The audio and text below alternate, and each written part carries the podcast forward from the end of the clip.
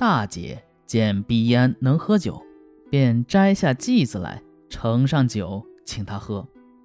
他见剂子只能盛一升左右的酒，但喝起来却觉得有数斗之多。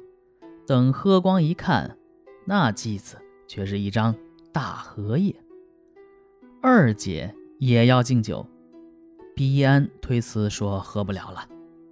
二姐拿出一个比弹丸稍大的口红盒子，斟上酒说：“既然酒量到了，就用它意思一下。”毕安一看，认为呀可以一口喝完，但是接连喝了上百口酒，仍然没有喝光。女郎在旁边用小莲花杯子换了口红盒子，说：“别让奸人捉弄了。”把口红盒子放到岸上，却是一只巨大的钵盂。二姐说：“关你何事？才当了你三天的郎君，就这样亲爱吗？”毕安拿起酒杯送到嘴边，一饮而尽，却觉得手里拿着的酒杯变得滑腻柔软。仔细一看，哪是酒杯，却是一只绣鞋。做工精巧绝伦，二姐夺过绣鞋，骂道：“狡猾的丫头，什么时候偷走了人家的鞋子？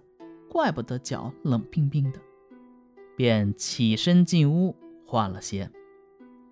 女郎拉着碧烟离开酒席，告别众人，把她送出村子，让她自己回家。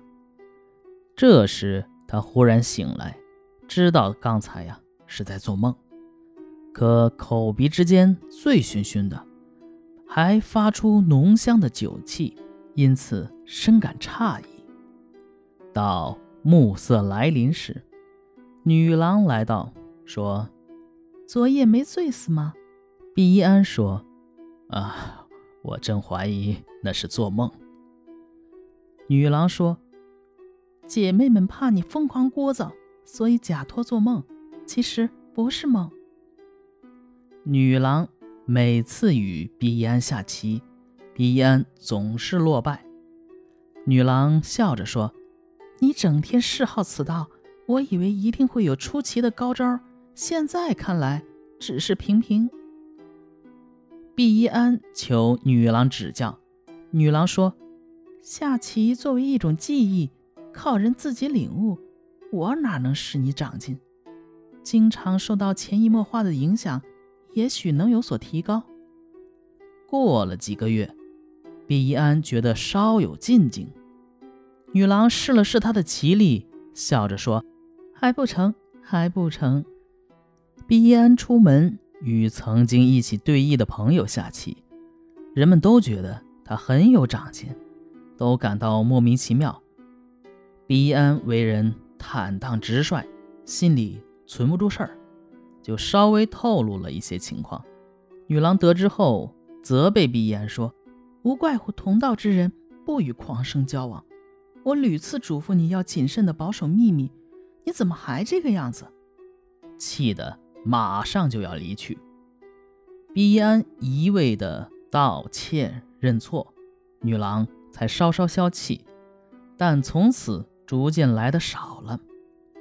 过了一年多，女郎有一天晚上到来后，面对毕安，直愣愣地坐着，跟他下棋，他也不下；跟他去睡，他也不睡。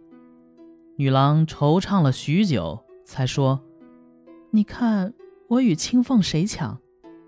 毕安说：“恐怕你比他强。”女郎说：“我却自愧不如。”不过，聊斋先生与你是诗文相交的朋友，你烦他为我做一篇小传，千年以后未必没有像你这样喜欢我、想念我的人。毕一安说：“我早就有这个想法，只不过过去遵守与你原先的嘱咐，所以才秘而不宣。”女郎说：“以往我是这样嘱咐的，现在就要分别了，还避讳什么？”毕烟问女郎说：“啊，你你要到哪里去啊？”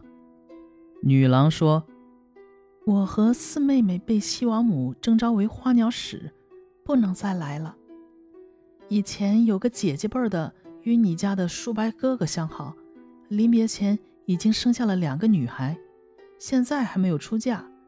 幸亏我与你没有什么拖累。”毕义安请女郎临别赠言。女郎说：“平息盛气，自然少错。”便站起身来，拉着毕义安的手说：“你送我走。”走了一里左右，女郎流着泪水分手告别，说：“只要你我有意，未必没有相见的日子。”便一个人走了。康熙二十一年腊月十九，毕义安与我在绰然堂抵足而眠，详细讲述了这个奇异的故事。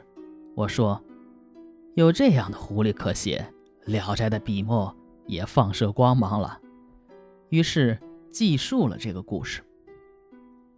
好，这一篇就讲完了啊。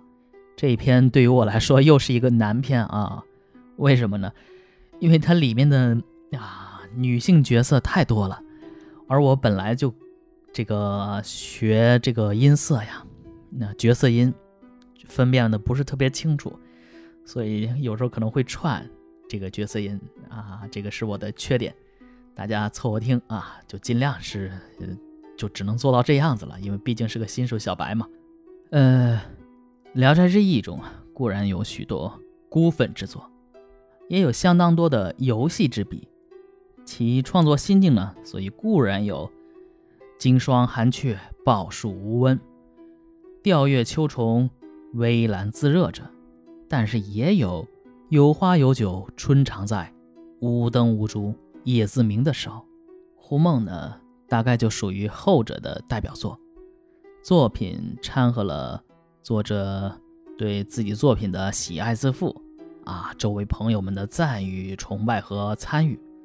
而且呢，隐约的透露出其教书创作环境的闲暇、和谐、从容，啊，这也是《聊斋志异》创作得以成功的重要因素。胡梦呢，其实不在于故事的曲折、人物的刻画，而是引引用《青凤篇》做比较，渲染友人与狐女世界的浪漫嬉戏，叙述生活细节，写闺中密谈。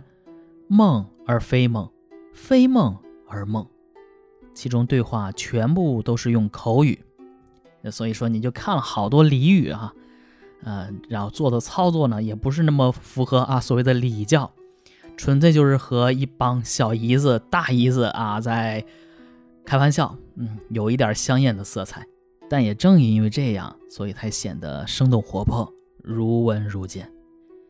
其氛围和情调颇类似于莎士比亚的《仲夏夜之梦》。好，这一篇就讲完了。我是小老肖，咱们明天接着聊。